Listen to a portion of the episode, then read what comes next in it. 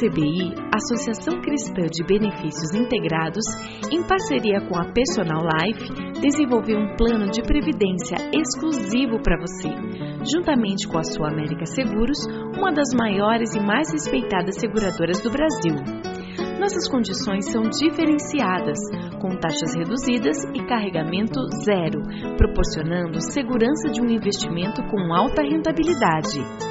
Entre em contato e solicite uma simulação pelo site www.acbi.com.br ou pelo telefone 3264 6711.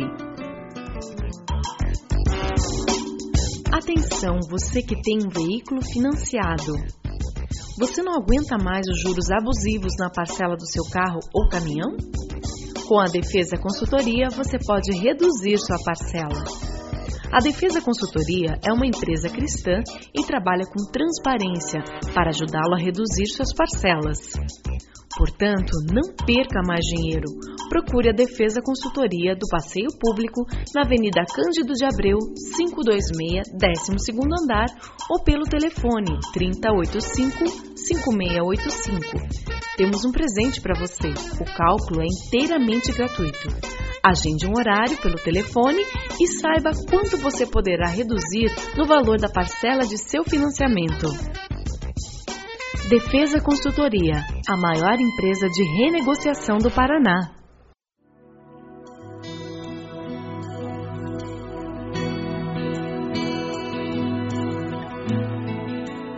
Começa agora mais um Sementes do Amor de Deus, um programa da Igreja Batista do Bacaxeri, em Curitiba. Faz três pactos com o seu povo, com Noé, ele faz um pacto com Abraão, ele faz outro pacto e agora com o povo de Israel entrega os dez mandamentos. E nós encontramos esses mandamentos ali em Êxodo capítulo 20. Dê uma olhadinha a partir do versículo 1. E Deus falou todas essas palavras. Eu sou o Senhor, o teu Deus, que te tirou do Egito, da terra da escravidão. Não terás outros deuses além de mim. Não farás para ti nenhum ídolo, nenhuma imagem de qualquer coisa no céu, na terra ou nas águas debaixo da terra. Não te prostrarás diante deles, nem lhes prestarás culto, porque eu, Senhor, o teu Deus, sou Deus zeloso que castiga os filhos pelos pecados de seus pais, até a terceira e quarta geração daqueles que me desprezam, mas trato com bondade até mil gerações aos que me amam e obedecem aos meus mandamentos. Não tomarás em vão o nome do Senhor, o teu Deus, pois o Senhor não deixará impune quem tomar o seu nome em vão. Lembra-te do dia de sábado para santificá-lo. Trabalharás seis dias e neles farás todos os teus trabalhos. Mas o sétimo dia é o sábado dedicado ao Senhor, o teu Deus. Nesse dia farás, não farás trabalho algum, nem tu, nem teus filhos ou filhas, nem teus servos ou servas, nem teus animais, nem os estrangeiros que morarem em tuas cidades Pois em seis dias o Senhor fez os céus e a terra, o mar e tudo que neles existe, mas no sétimo dia descansou. Portanto, o Senhor abençoou o sétimo dia e o santificou. Honra teu pai e tua mãe, a fim de que tenhas vida longa na terra, que o Senhor, o teu Deus, te dá. Não matarás, não adulterarás, não furtarás, não darás falso testemunho contra o teu próximo, não cobiçarás a casa do teu próximo, não cobiçarás a mulher do teu próximo, nem seus servos ou servas, nem seu boi ou jumento, nem coisa alguma que lhe pertença. Deus entrega os dez mandamentos e ele entrega da seguinte maneira: os quatro primeiros tratam da dimensão vertical da nossa vida, os nossos deveres para com Deus. E os seis últimos tratam da dimensão horizontal da nossa vida, os nossos deveres para com o próximo. E dessa forma, ele se revela um Deus que está interessado não apenas na nossa relação com ele, mas também na nossa relação com o nosso próximo. Foram entregues por um Deus que fala, um Deus que age, um Deus que imprime nas tábuas de pedra os mandamentos, um Deus que, quando vê Moisés quebrando aquelas tábuas de pedra, ele faz com que ele suba de novo o monte e dessa, nessa hora ele diz: Agora você escreve um Deus que não está preso a uma caixa, que não é predizível, que não faz o que nós mandamos, mas que faz o que Ele quer, porque Ele é soberano e é Senhor.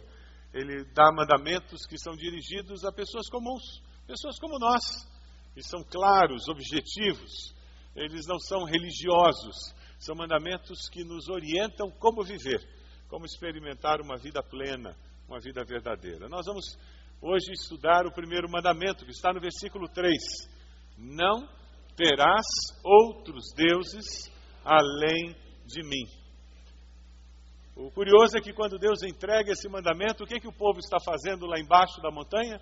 Eles estão adorando um bezerro de ouro. Esse mandamento, ele é um mandamento muito claro contra a idolatria. E ele vai além da idolatria claramente definida. No mandamento, o segundo mandamento trabalha de uma forma muito clara contra ídolos construídos com as mãos humanas. Esse mandamento trabalha de uma forma mais ampla o conceito de substituir Deus. Esse mandamento ele trabalha com o ateu e ele acaba com o ateísmo, que diz eu não preciso de Deus. E esse mandamento diz você precisa de Deus. Todos têm que ter um Deus, porque todos têm um Deus. Esse mandamento ele trabalha com politeísmo, que diz nós precisamos de muitos deuses, cada um deles especializado em uma das minhas necessidades. E esse mandamento diz: não, nós não precisamos de vários deuses. Nós precisamos apenas de um Deus, do Deus verdadeiro. Esse mandamento ele acaba com aquela explicação de que tudo que nós precisamos é de uma religião, de um ritual, de uma experiência mística, e é isso que satisfaz a alma humana. E ele diz: nós não precisamos de um ritual, nós não precisamos de uma religião, nós precisamos de uma relação com um Deus. Nós precisamos apenas de um Deus. E quando esse Deus é o único ser que domina a minha existência, a minha existência tem propósito e faz sentido. Mas para nós entendermos esse mandamento, nós temos que entender o que é um Deus. O que é um Deus na vida do ser humano? Será que o meu ego pode ser um Deus? Existem pessoas que são tão egocêntricas, têm um ego tão grande, que eles se bastam. Eles são o centro da sua existência, o mundo gira em torno deles. Será que lazer pode ser o Deus da vida de uma pessoa? Existem pessoas que existem para ter prazer, para ter lazer. Será que a religião pode ser um Deus na vida de uma pessoa? A pessoa pode viver em função daquela religião, daquele rito. Será que poder pode ser um Deus na vida de uma pessoa? E a pessoa existe para conseguir mais poder e para exercer poder, dinheiro. A profissão pode ser o Deus na vida de uma pessoa. O nosso Deus é aquilo que é o centro da nossa existência, é aquilo, aquilo que concentra toda a nossa atenção. Nós vivemos em função do nosso Deus, nós trabalhamos em função do nosso Deus as nossas emoções são controladas pelo nosso Deus. Jesus falou sobre isso de uma forma muito simples, como é só ele conseguia fazer em Mateus 6, 6 21, quando ele diz: Onde estiver o seu tesouro, aí estará o seu coração. Todos nós vivemos em função do nosso Deus. Se o Deus verdadeiro é o Deus na sua vida, você vive em função dele. Mas se são os filhos, você vive em função dos filhos. Se é a profissão, você vive em função da profissão. Se é o sucesso, você vive em função do sucesso. Se é dinheiro, você vive em função do dinheiro. Se é poder, você vive em função de poder. Se é o seu time de futebol, você vive em função do seu time de futebol. Quem tem o primeiro lugar na sua vida, na sua existência? o que acontece na nossa alma, na nossa mente, no nosso coração, pode nos impedir de amar a Deus com toda a nossa alma, a nossa mente e o nosso coração. O primeiro mandamento, ele fala sobre o maior desafio que o ser humano tem durante toda a sua existência: manter Deus em primeiro lugar na sua vida. Esse é o maior desafio que nós enfrentamos durante todos os anos da nossa vida. É um desafio que nós enfrentamos todos os dias. Manter um relacionamento íntimo, pessoal, crescente com Jesus Cristo. Isso é manter Deus em primeiro lugar. A nossa principal tarefa e desafio como discípulos de Jesus é verificar constantemente se alguma pessoa, se alguma tarefa, se algum, algum interesse, alguma oportunidade está assumindo o lugar do Senhor das nossas vidas na nossa vida. Se são nossos planos, nossos sonhos, nossos afetos, que estão substituindo aquele que deveria ser único e exclusivo no trono da nossa existência. Eu conversava com um jovem e ele reclamava, se lamentava da dificuldade que ele tinha para ser regular na sua vida devocional, no seu período de hora silenciosa. E ele dizia como é difícil e quando eu penso que eu estou fazendo com regularidade, eu falho. E eu dei um sorriso e eu disse: Eu tenho duas notícias para dar a você, uma boa e uma ruim. Qual delas você quer ouvir primeiro? E ele disse: Me conta a boa. Eu disse: A notícia é boa que você não está sozinho, eu também tenho essa mesma luta. Ele disse: Qual é ruim, pastor? É que eu tenho 55 anos, eu continuo com a mesma luta. E nós vamos lutar com isso até o dia da nossa morte. O primeiro mandamento é o desafio de todos nós, durante toda a nossa existência humana. Manter Deus em primeiro lugar. Manter o nosso relacionamento íntimo com Jesus relevante, significativo, pessoal, crescente quando nós somos jovens, os prazeres da vida nos atraem. Nós queremos viver a vida intensamente, plenamente. A sensação é que nós não temos tempo suficiente para experimentar tudo. E o medo é que eu esteja perdendo alguma coisa de bom que a vida ainda oferece. Com isso nós substituímos Deus e deixamos que Ele não seja o primeiro. Aí nos tornamos jovens adultos, casamos, e agora os sonhos, as aspirações começam a estar muito focados nas ambições profissionais, que não são erradas, mas com muita facilidade nós temos que fazer tantos pós-graduações, tantos mestrados, temos que ampliar tanto a nossa empresa, que trabalhamos 24 horas por dia, não tiramos férias e não temos mais tempo para vir à igreja, não temos mais tempo para Deus, porque eu tenho que fazer tanta coisa, eu tenho que trabalhar tanto, eu tenho que conquistar tanto, eu tenho que atingir tantos sonhos, tantas metas, que eu não tenho tempo de deixar Deus no trono da minha vida. E daí os anos passam e eu me torno adulto. Quando eu me torno adulto, eu começo a olhar a vida buscando mais segurança. Não balance o barco. O negócio é pensar na minha poupança, manter o salário num patamar melhor, Será que a minha aposentadoria vai dar conta? Casa própria? O que eu procuro é estabilidade. E o que eu quero saber é se o que eu tenho vai dar conta de quando eu chegar na terceira idade. É um contraste incrível com a juventude, porque se antes eu queria experimentar tudo, agora eu quero fazer tudo com o mínimo de novidades que eu possa ter. Porque segurança é tudo. E eu tiro Deus com facilidade do trono, porque eu ponho no trono a minha necessidade de ter segurança e estabilidade. E os anos passam e eu chego na terceira idade. E com facilidade eu destrono o Senhor com um passado glorioso e só falo dele e não falo mais do Senhor. Tudo de bom que eu fiz, aconteci, conquistei, ou pior, eu encubro o Senhor com o meu remorso, falando de tudo que eu deixei de fazer ou que podia ter feito. Na realidade, em todas as fases da vida, nós somos tentados diariamente a nos transformarmos em ateus na prática. E esse é o grande perigo que nós passamos como discípulos de Jesus.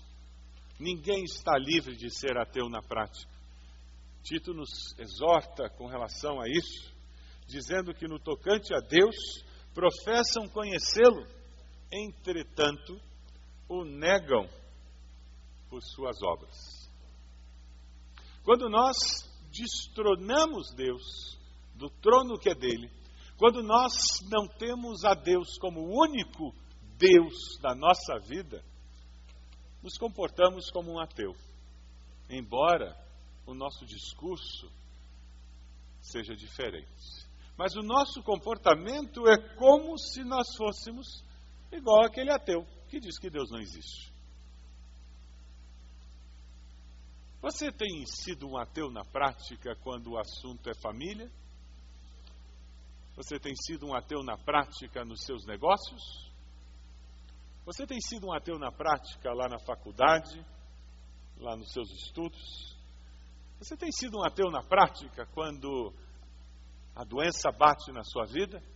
Você tem sido um ateu na prática quando você faz os seus sonhos, os seus planos?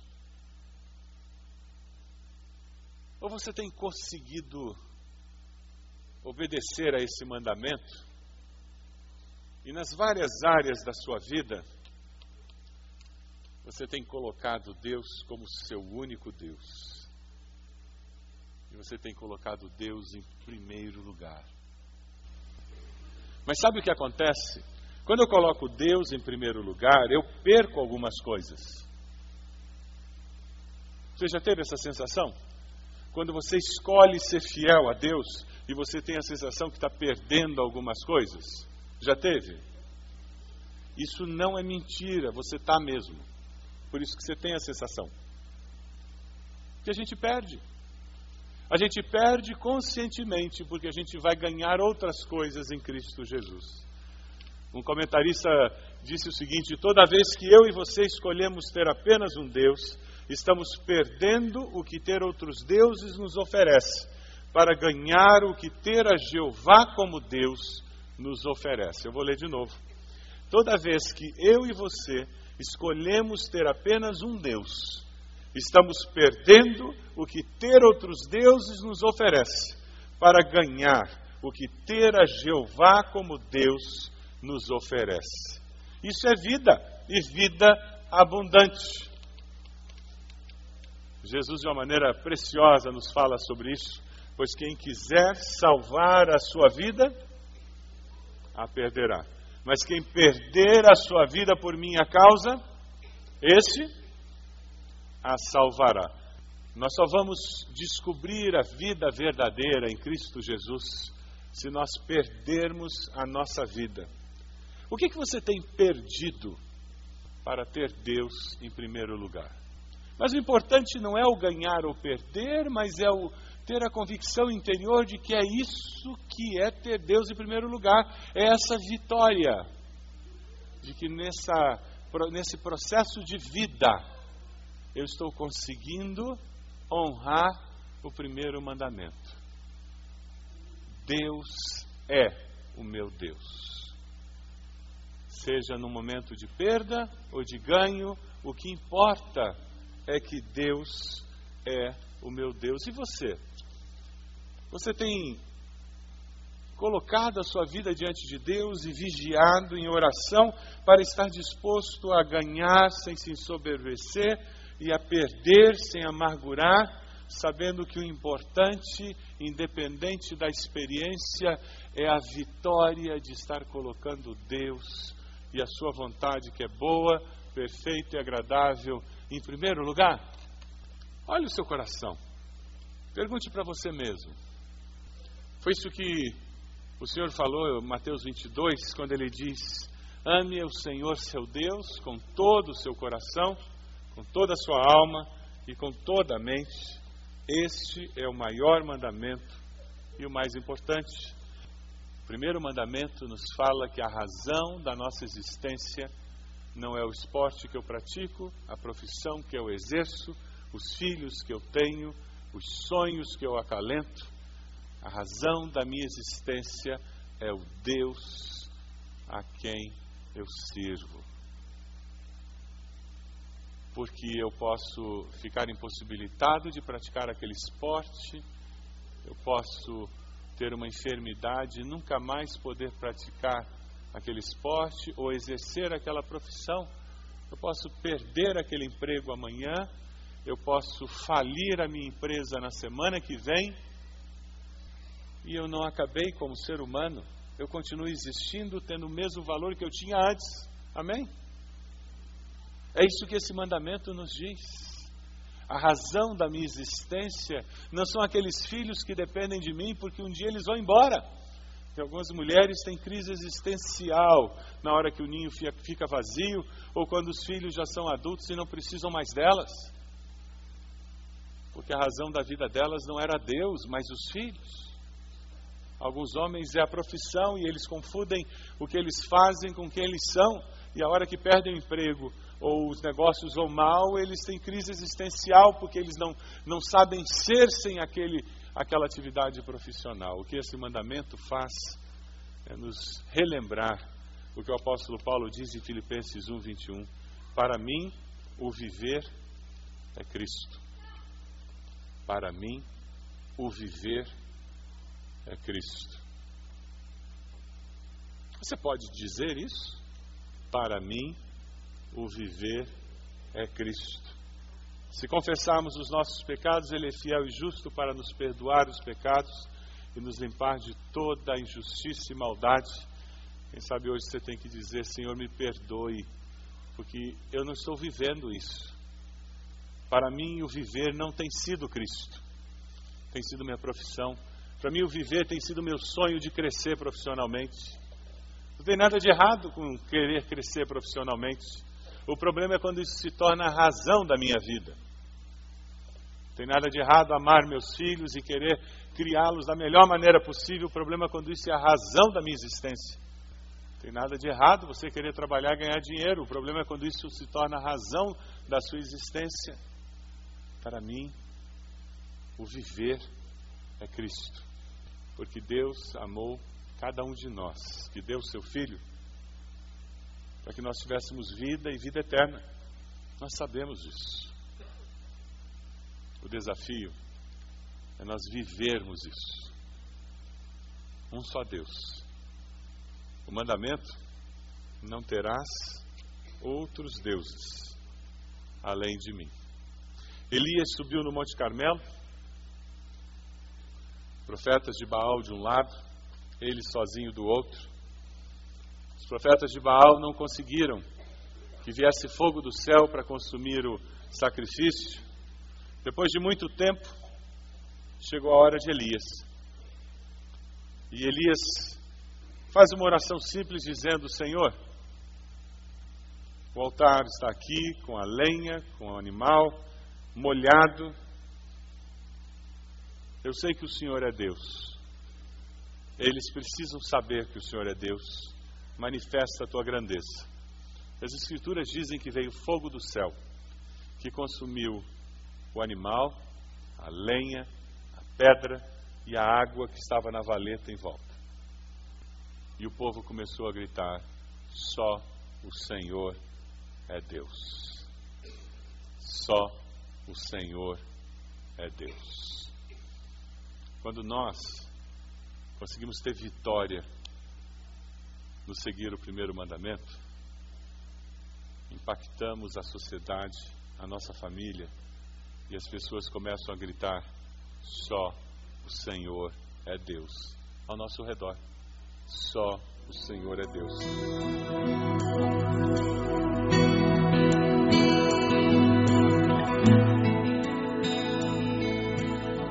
Este foi mais um programa Sementes do Amor de Deus, com o pastor Roberto Silvado, da Igreja Batista do Bacaxeri. Se você deseja obter cópias dessa mensagem, ligue para 33630327 ou envie um e-mail para radio@ibb.org.br, informando a data da mensagem.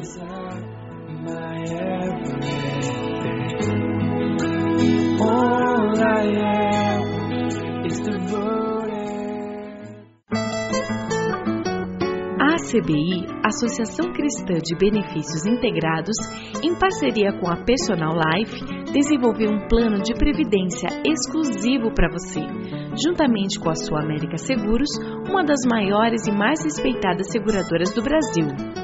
Nossas condições são diferenciadas, com taxas reduzidas e carregamento zero, proporcionando segurança de um investimento com alta rentabilidade. Entre em contato e solicite uma simulação pelo site www.acbi.com.br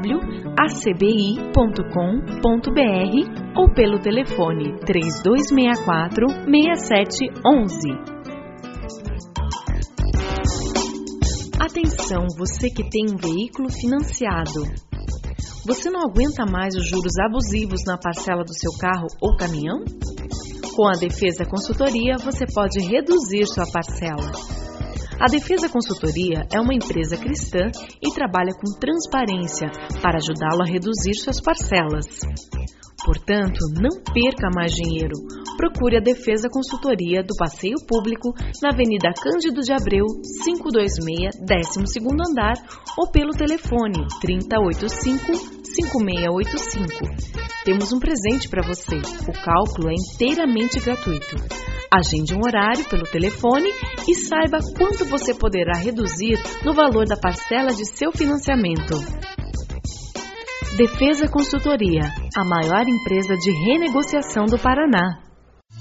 Unir forças. Organizar, mobilizar. Dar apoio e animar. Vamos juntos realizar algo muito especial com criatividade e dinamismo. 100 dias que impactarão o Brasil. Uma mobilização que irá reunir em oração e evangelização todas as igrejas de todo o Brasil. Saiba como participar pelo site www.sejaluz.com ou pela central de atendimento da Junta de Missões Nacionais. Em um Brasil em trevas, junte-se a nós e seja luz.